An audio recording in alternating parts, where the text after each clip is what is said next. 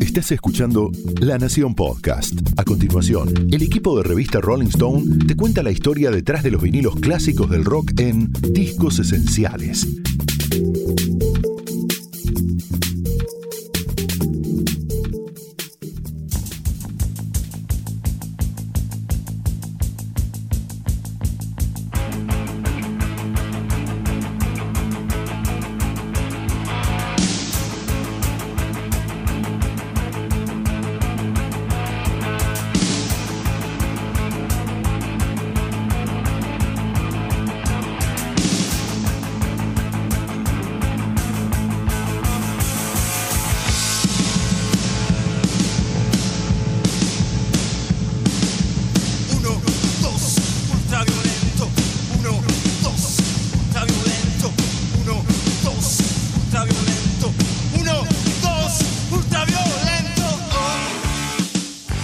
Para el número de septiembre de Rolling Stone, la redacción de la revista tenía previsto incluir una nota en profundidad sobre ¿Y ahora qué pasa?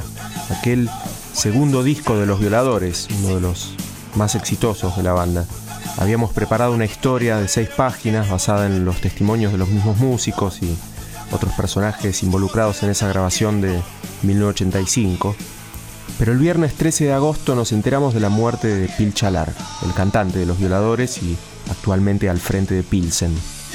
Hasta un día antes, Pil había estado comunicado con Fernando Fratantoni, el autor de la nota, dándole detalles de la grabación del disco, sus impresiones, sus recuerdos de esa época, todo con la mejor predisposición, tomándose el tiempo incluso para reflexionar sobre cada pequeño detalle del que le preguntábamos. El plan original incluía hacer una versión de esta nota para nuestro podcast discos esenciales, usando los audios de los testimonios del propio Pil, del polaco, el bajista de la banda, Sergio Gramática, el baterista, un día Epifanio, su manager en esa parte de los 80, Juan Cebrián, productor del disco, y a Milcar Gilabert, el ingeniero de sonido, en esas legendarias sesiones en el estudio Panda que los violadores hicieron aprovechando los horarios en que otras bandas más importantes dejaban libres. Pero después de la noticia, todavía conmovidos por la pérdida, decidimos mantener el plan del artículo en la revista de septiembre, pero optamos por dedicar nuestro podcast exclusivamente a la voz de Pil. Había sido grabada apenas horas antes de su muerte y eh, con una evocación muy personal de un disco esencial del rock de los 80, del punk rock latinoamericano y del rock nacional en general. En este episodio escuchamos entonces a Pil Chalar en su última entrevista, recordando cómo fue grabar el exitoso y ahora qué pasa, repasándolo canción por canción, con buenos recuerdos, sí, pero también con un grado de autocrítica llamativo, con varios conceptos que representan muy cabalmente el mejor legado de este artista, que más de 35 años después de ahora qué pasa, se mantenía, por sobre todas las cosas, fiel a sus ideas.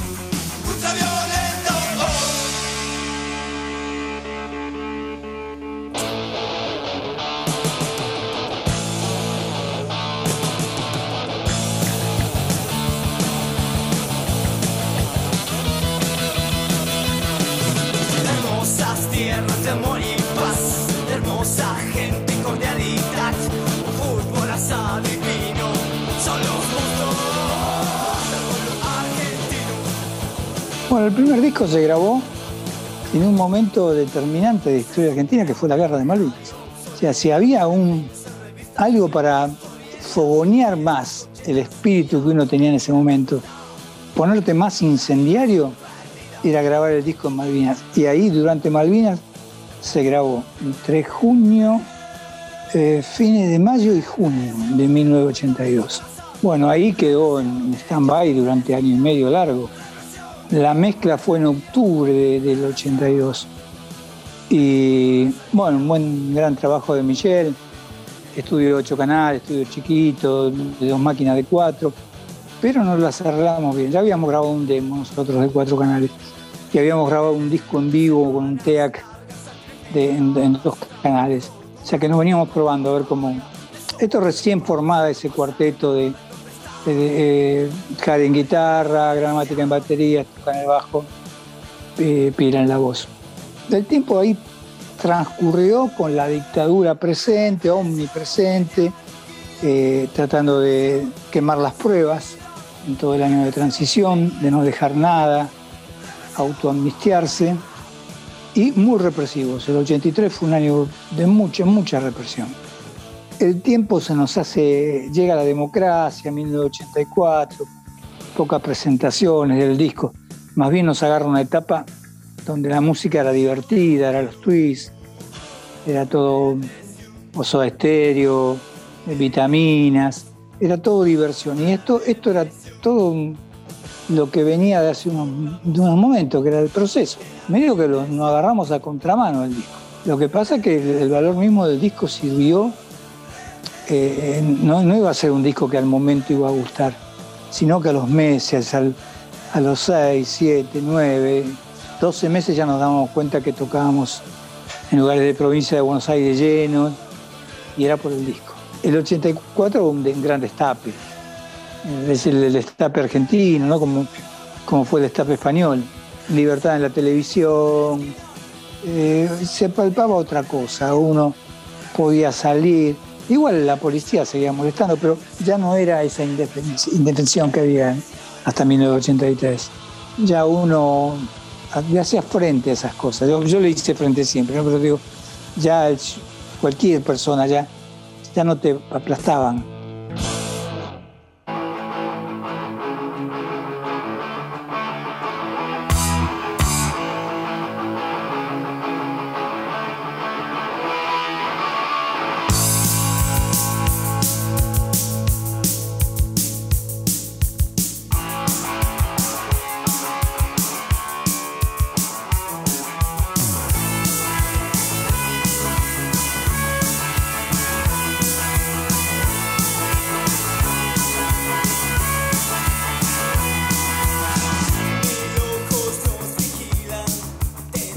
Veníamos tocando los temas de Ahora qué pasa desde 1982.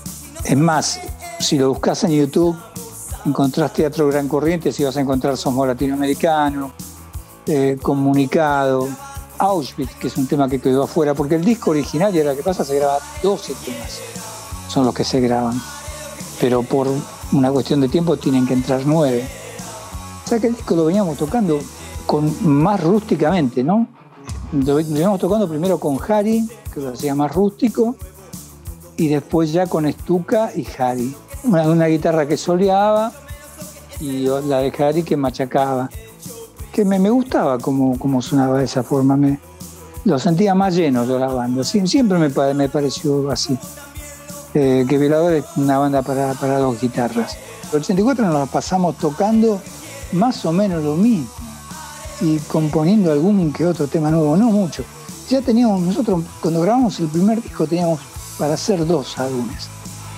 Ya teníamos el suficiente material para dos, que eso es bueno también, porque va fogoneando los temas en vivo. Y ahí pasamos a no tocar mucho en 1984 y pasamos sí al 85, Mundi nos dejó seis meses que nos quedemos quietos y más o menos en abril de 1985 entramos a grabar. ¿Y ahora qué pasa? Recién empezamos a tocar en junio del 1985. Ya estuvimos desde el verano, esos seis meses sin tocar. Estuvimos ensayando mucho, llegamos, ya habíamos grabado un demo en un estudio de 24 canales, o no, de 16. Cuando llegamos a Panda, para mí era la tecnología, era Star Wars eso. Era una nave espacial, 24 eh, canales, y yo no te digo que me achicó, pero yo no me sentí igual que grabando en ocho.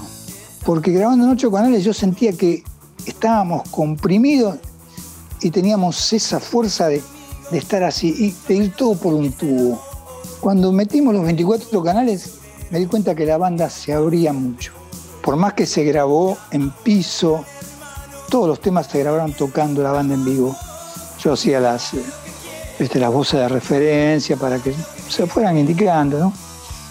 Eh, me, pasó eso, de que la tecnología nos abrió mucho y ese tacho de esa época nos, marca mucho como una banda ya influenciada, ya que no, no, ejercía tanta influencia, sino que ya era influenciada por los sonidos de los 80.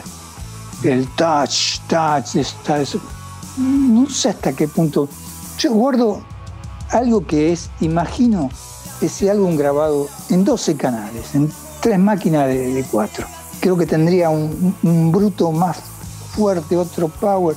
Eh, sería distinto. No, se, no, hubiera, no hubiera sido ni un cuarto exitoso de lo que fue este. Se fue un estudio, esto de Paraguas, estos estudios de los que hacen la tapa de rock, no me acuerdo ahora, pero era uno de los capos. No sé si era Andy, Andy Cherniaski, no creo que era, era otra gente. Bueno, sacamos fotos en Los Infinitos, muchas. Y Callejero no hicimos nada. Que yo recuerde, no. Hicimos otra cosa para otro momento, pero no, no para el álbum en sí mismo.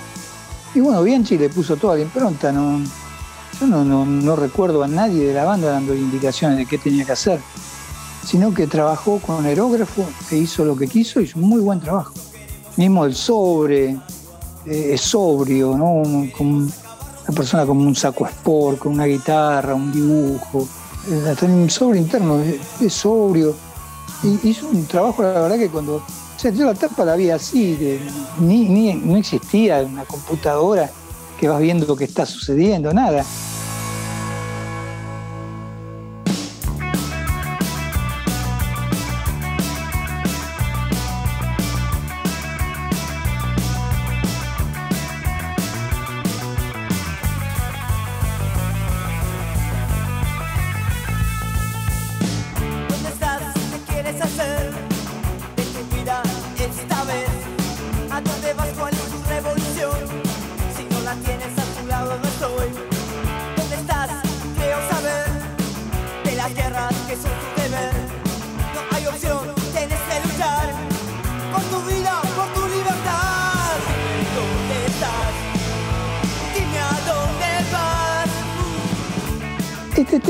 Lo tengo tanto, el tema de Estuca, pero no lo tengo tanto de cuando lo empezamos a tocar. Creo que debe ser ya del, del último momento o lo empezamos a tocar en 1985. Porque no lo recuerdo como de mucho antes, de, mucho tiempo antes del disco. Sé que era bastante de los más nuevos.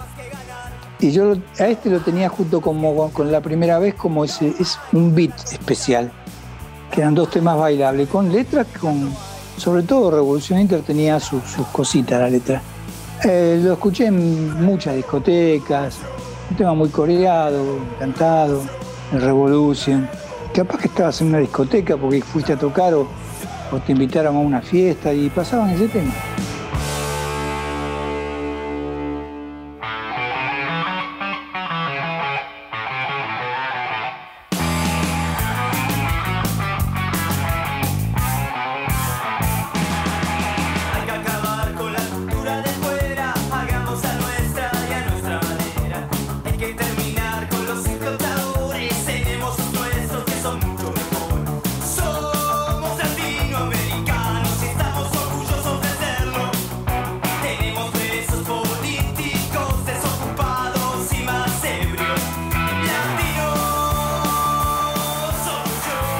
Y ahí es que política, estoy yo, ya, ya estoy metido yo en la letra.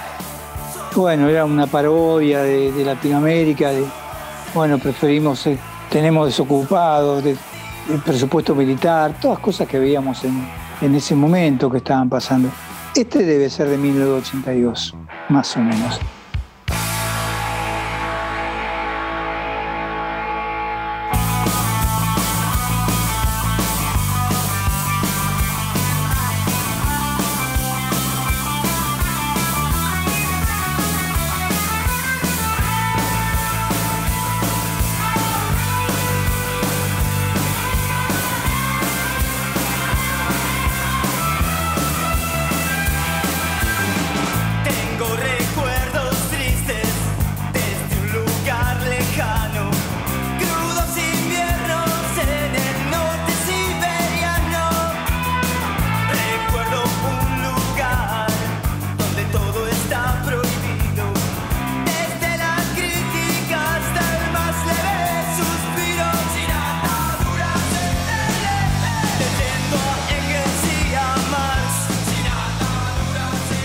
También de los más nuevos, más o menos debe ser como, como el, eh, Revolución.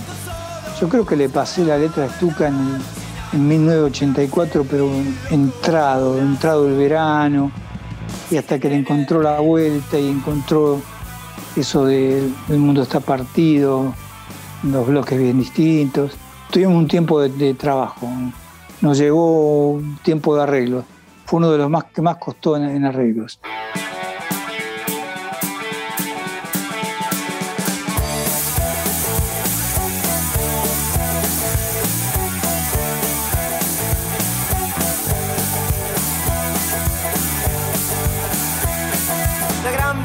Ha terminado, el pueblo convocado a la plaza ha llegado, quiere saber cuál es la situación, pero este día al balcón nadie asomó. No lo escribió Stuka, está estrenado el 9 de julio de 1982. O sea, no entró en el primer disco porque ya lo habíamos terminado de grabar. Uno quería volver, vamos, grabamos, pero no había medios técnicos ni económicos. Porque ese tema es para el disco anterior. Pero bueno, tuvo que salir ahí en ese momento. Se hizo más rockabilly porque el tema tocado por Harry era más chusco, más brusco. Era, em, era ruido. Entró, entró donde pudo entrar.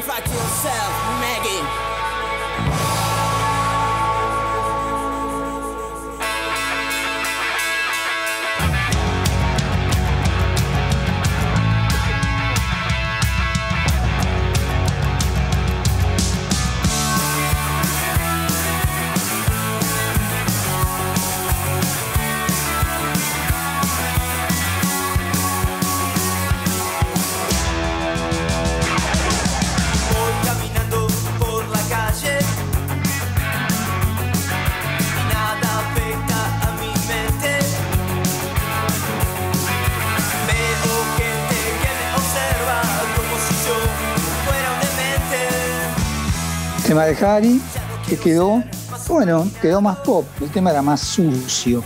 Es un lindo tema hippie, es un lindo tema hippie. Es el tema más hippie de los violadores, sí.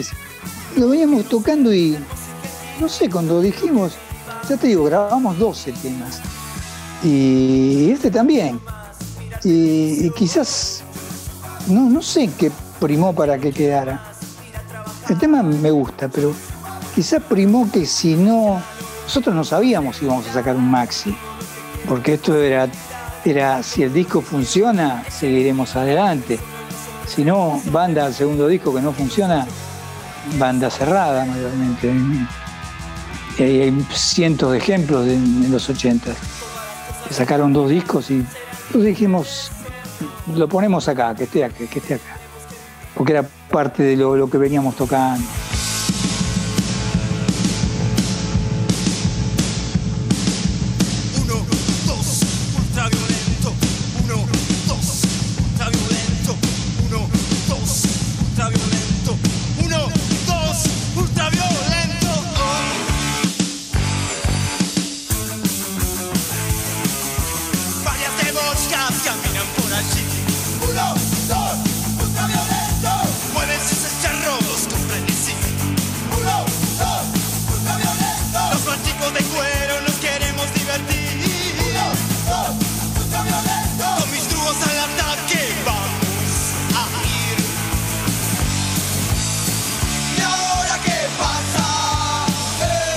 Mira, a ver, yo me acuerdo que en Umbral a mí me dieron unos cassettes, yo tenía doble casetera, unos cassettes que entraban dos temas. Yo copiaba uno y dos, los cortaba y los pegaba y se los daba para difusión. Eran cassettes blancos. Ultraviolento no estaba ahí. Te digo, realmente no recuerdo qué temas eran. Eh, no recuerdo, donde sonó primero fue en el submarino amarillo. No recuerdo cuál fue el primer tema que escuché pero solo Ultraviento, segundo lado B. Ultraviento se ganó solo el lugar, se lo ganó solo absolutamente. Es que no le teníamos fe tampoco nosotros. Pasó una cosa que nos favoreció, que ese año se estrenó la Naranja Mecánica. Yo fui al estreno, yo la había visto antes, pero entonces eso también como que lo hizo más comprensible por el que vio la película, 14 años prohibida, nos dio, nos ayudó y ayudó al tema. Y ayuda mucho al tema la novena sinfonía de Beethoven, porque eso inmortaliza el tema. Ya escuchas una banda de rock haciendo el chan, te va a quedar para, para un rato, te va a quedar, no te digo para siempre, pero para un, largo tiempo te va a quedar una melodía hermosísima. Pero no, no, no fue ni en el sello pensaron en eso. No sé, capaz que Mundi te hizo otra cosa, pero no teníamos, sabíamos eso, la hija de Amilcar, personas que lo habían escuchado, que decían ultraviolento, que como que le jugaban los boletos a eso. Pero nosotros ni idea. A mí el tema que más me gustaba era, por ejemplo, uno de los que más me gustaba era Espera y verás, muy largo, un tema medio complejo para sonar en radios, eh, pero que se acercaba al rey, era uno de los que más me gustaba, pero no, no le veía chance de, de que pueda ser eh, radiable.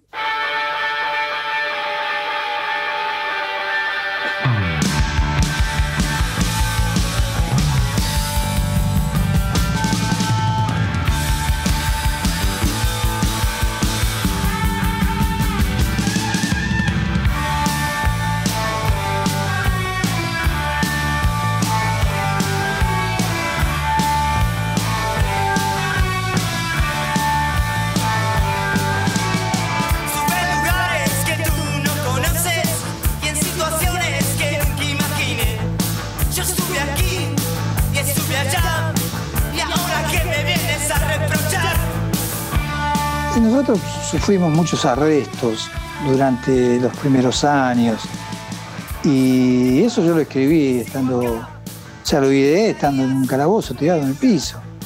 Estuve en lugares, se lo cantaba a los punks, porque los punks, en un momento los, punks que nos seguían empezaron a decir que nosotros éramos tipos que nos vendíamos al lucro, al bill metal, y esa, bueno, el cuestionamiento de, de siempre. Y yo decía, bueno, vamos a ver cómo se acomodan los tantos. Espera, espera y verás el tiempo te lo va a decir. De qué lado está uno. Uno como contaba como que estuve en lugares que tú no conoces, situaciones que nunca imaginé. Después me gusta mucho eh, la parte del reggae, que termina con, un reggae. Y el, todo lo que hemos logrado fue por un precio muy caro. Es como una canción que yo, yo la escribí, pero como con el sentimiento de la banda, que era, habíamos dejado mucho para, había corrido mucha, mucho sudor para, para poder llegar donde habíamos llegado.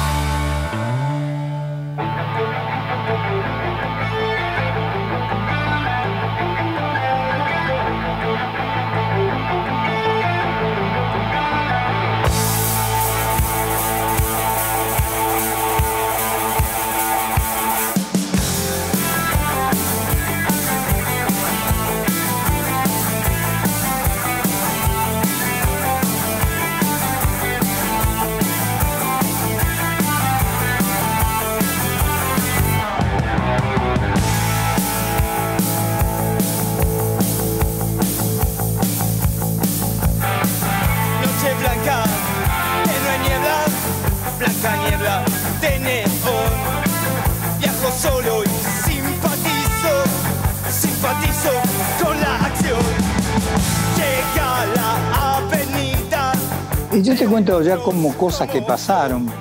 Hubo un corte de luz un tema Nada y Nadie. Y cuando lo pudimos reproducir, volvió la luz, se escuchaba el pic. Y Amilcar cortó un tanto así, no sé, de uno ignorante de eso, contó un tanto así de, de cinta, y lo empalmó y siguió el tema. Pero ese es un tema de Michelle, con música de estuca, que les quedó afuera de un disco que hicieron ellos en el año 84, a toda máquina. Y les quedó afuera y cuando lo escuchamos nosotros dijimos, vamos, a hacerlo. Creo que fue el último de los que entró al disco. Yo lo canté muy mal, después lo canté bien en vivo, pero yo ni, ni, lo quiero escuchar como está mi versión cantada en estudio. Realmente no, es un, mal momento para mí. Porque no, todo lo, que uno hace eh, en un momento te puede parecer que estaba bien, pero no todo lo que uno hace es bueno, ¿no? O, lo hizo bien. A veces lo hace bajo circunstancias. Y, me di cuenta que no, no estuve bien, ni los coros, nada, este tema está mal todo. Los coros los mete Mundi. Están buenos los coros, porque él, escuchando el tema, empezó a gritar, oh, oh, oh, él le metió esa épica. Y ahí todos nos, pusimos a hacer eso, que eso levantó muchísimo el tema. Y, pero sí, sí, sí, yo me, soy de darme murra. Eh, lo, he grabado después en vivo, y bueno, otra cosa he hecho, pero el tema del disco que se conoció más es, ese, así que es el que está. Y yo no estoy muy conforme, nunca estuve conforme de cómo grabé yo el álbum. Yo lo grabé medio resfriado, no tenía muchas horas para grabar, porque cantante queda siempre lo último, y nunca me quedé, no ni conforme cómo lo grabé ni cómo coreamos, ni los coros. Algunos de ultraviolentos son muy potentes, entiendo eso, pero yo sabía que el disco era bueno, que los temas eran, todos eran buenos. Pero me quedó que lo podía haber hecho mejor.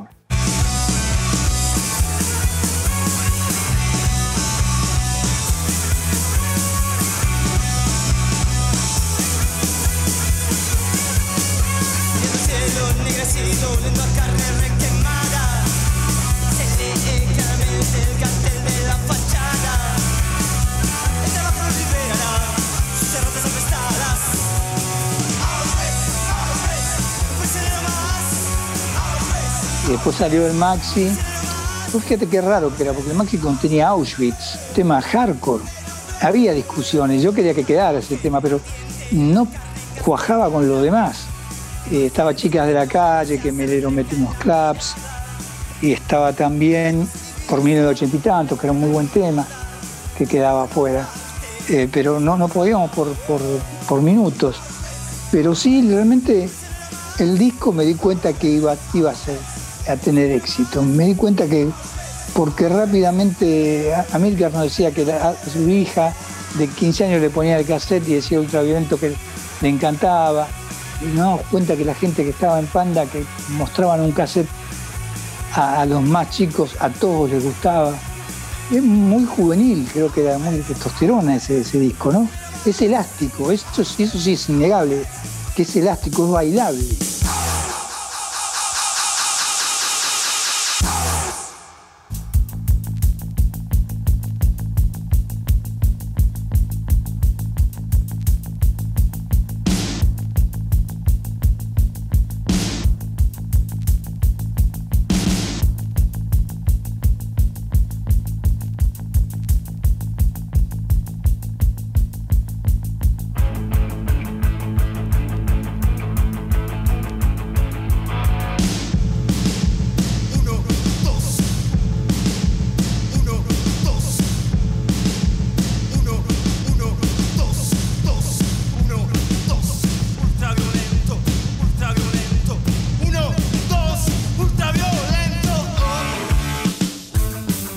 Tanto Katy Aleman como Omar, bueno, trajeron esos televisores blanco y negros, eh, los pusieron con el vertical en el escenario y ahí filmamos una parte del video ultraviolento. Después se filmó en otro lugar, en otra locación. Y el show que le sigue a ese es en junio del 1986 que es la presentación del Maxi 1-2 Ultravioladores, ya con un Palladium agotado, ya con una banda en crecimiento. Que el LP reafirma más la entrada del grupo en discotecas.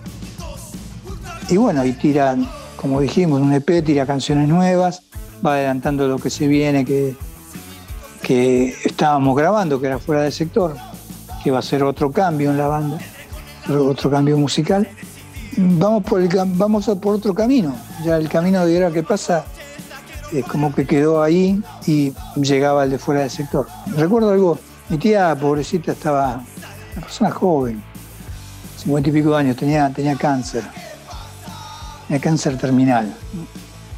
Yo le iba a visitar al, ¿cómo se llama? al bancario, al hospital español, iba Después ya estaba, los últimos momentos estaba en su casa. Y yo me acuerdo me dieron la tapa del disco. Mi papá se había enfermado también. Tuvo una, un, invierno, una serie, había estado con mi viejo en una guardia, tuve una noche, volví con mi viejo y fui a lo de mi tía y me habían dado, en, ese interín, no sé cómo, tenía la tapa del disco de Ahora qué pasa. Y se la mostré a mi tía. Mi tía me acuerdo que la, entre estos ojos de morfina se quedó mirándola. Y es algo que me, impactó, porque es como que le estaba, estaba mostrando, mira, porque ya sabía que, ella sabía que estaba en la música de un disco, ya, ya sabía todas esas cosas, y estaba mostrando el, nuevo álbum. Me queda como una anécdota de como de humanista, ¿no?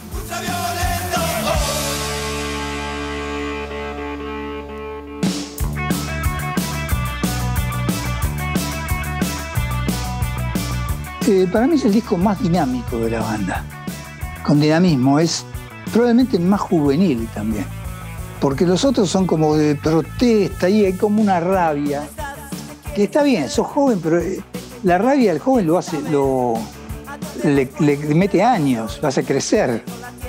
Y esto lo veo como con, letras con rabia, porque las hay, pero distintas, dentro de, dentro de otro marco. El primer disco rockero, rockero que puede ser bailable en Argentina, que pudo ser bailable. Porque otros discos son pop, pop rock. Este era, es un disco porque el disco es rockero no sé, si tiene cosas de punk, tiene cosas de Billy Idol, tiene cosas de, un montón de artistas. Pero es un disco rockero pero bailable, por algo entró en las discotecas. Y, lo tomo como un, álbum muy querido, me gusta, no suelo escucharlo, lo tengo la edición vieja de vinilo, cuando llegue a Buenos Aires tendré la nueva. En, realidad no soy, no soy de escuchar prácticamente nada de los violadores escucho mi último disco de Pilsen de vez en cuando y, nada más. ¿no? soy, no soy de escuchar cosas que he hecho. Pero si estoy en una fiesta vintage y, sale Revolución o Somos Latinoamérica, y me mueve el pie, ¿eh? me lo sigue moviendo. Y eso, eso es muy, muy importante. Y, y si moves el pie y escuchas un poquito, te va a mover alguna idea todavía. Decir, mirá, tu tipo en esos años estaban con estas cosas.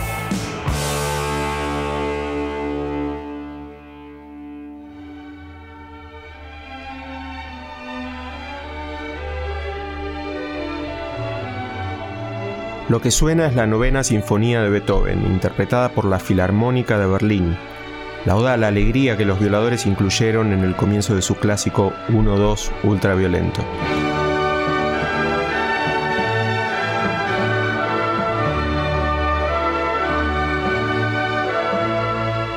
Y esto fue el tercer episodio de la segunda temporada de Discos Esenciales, el podcast de la revista Rolling Stone, con producción y entrevistas de Fernando Fratantoni, edición de Leo Fernández y narración de Daniel Flores. Puedes escuchar los otros episodios dedicados a grandes discos de la historia del rock en todas las plataformas y en lanación.com.